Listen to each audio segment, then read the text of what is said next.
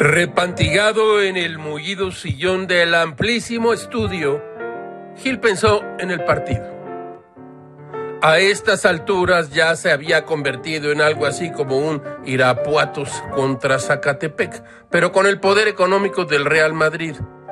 Una nota de la redacción de Aristegui Noticias informa que tras el nombramiento de Alfonso Ramírez Cuellar como líder interino de Morena, Jade Polewski aseguró que la presidenta de ese instituto político sigue siendo ella y, comillas, hay un conjunto de falta de información y de equívocos.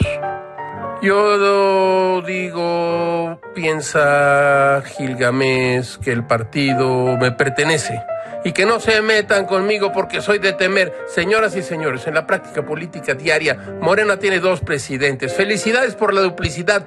Dos presidentes. Ya uno es bueno, dos tiene que ser mejor.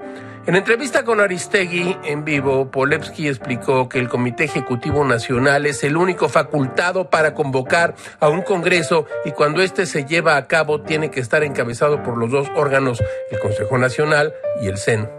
Total, se andan peleando el partido a batazos, como en el BASE. La verdad es que así es.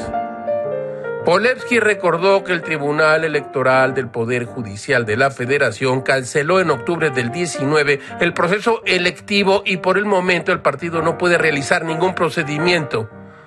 En eso la señora tiene razón, aunque hable sin razón.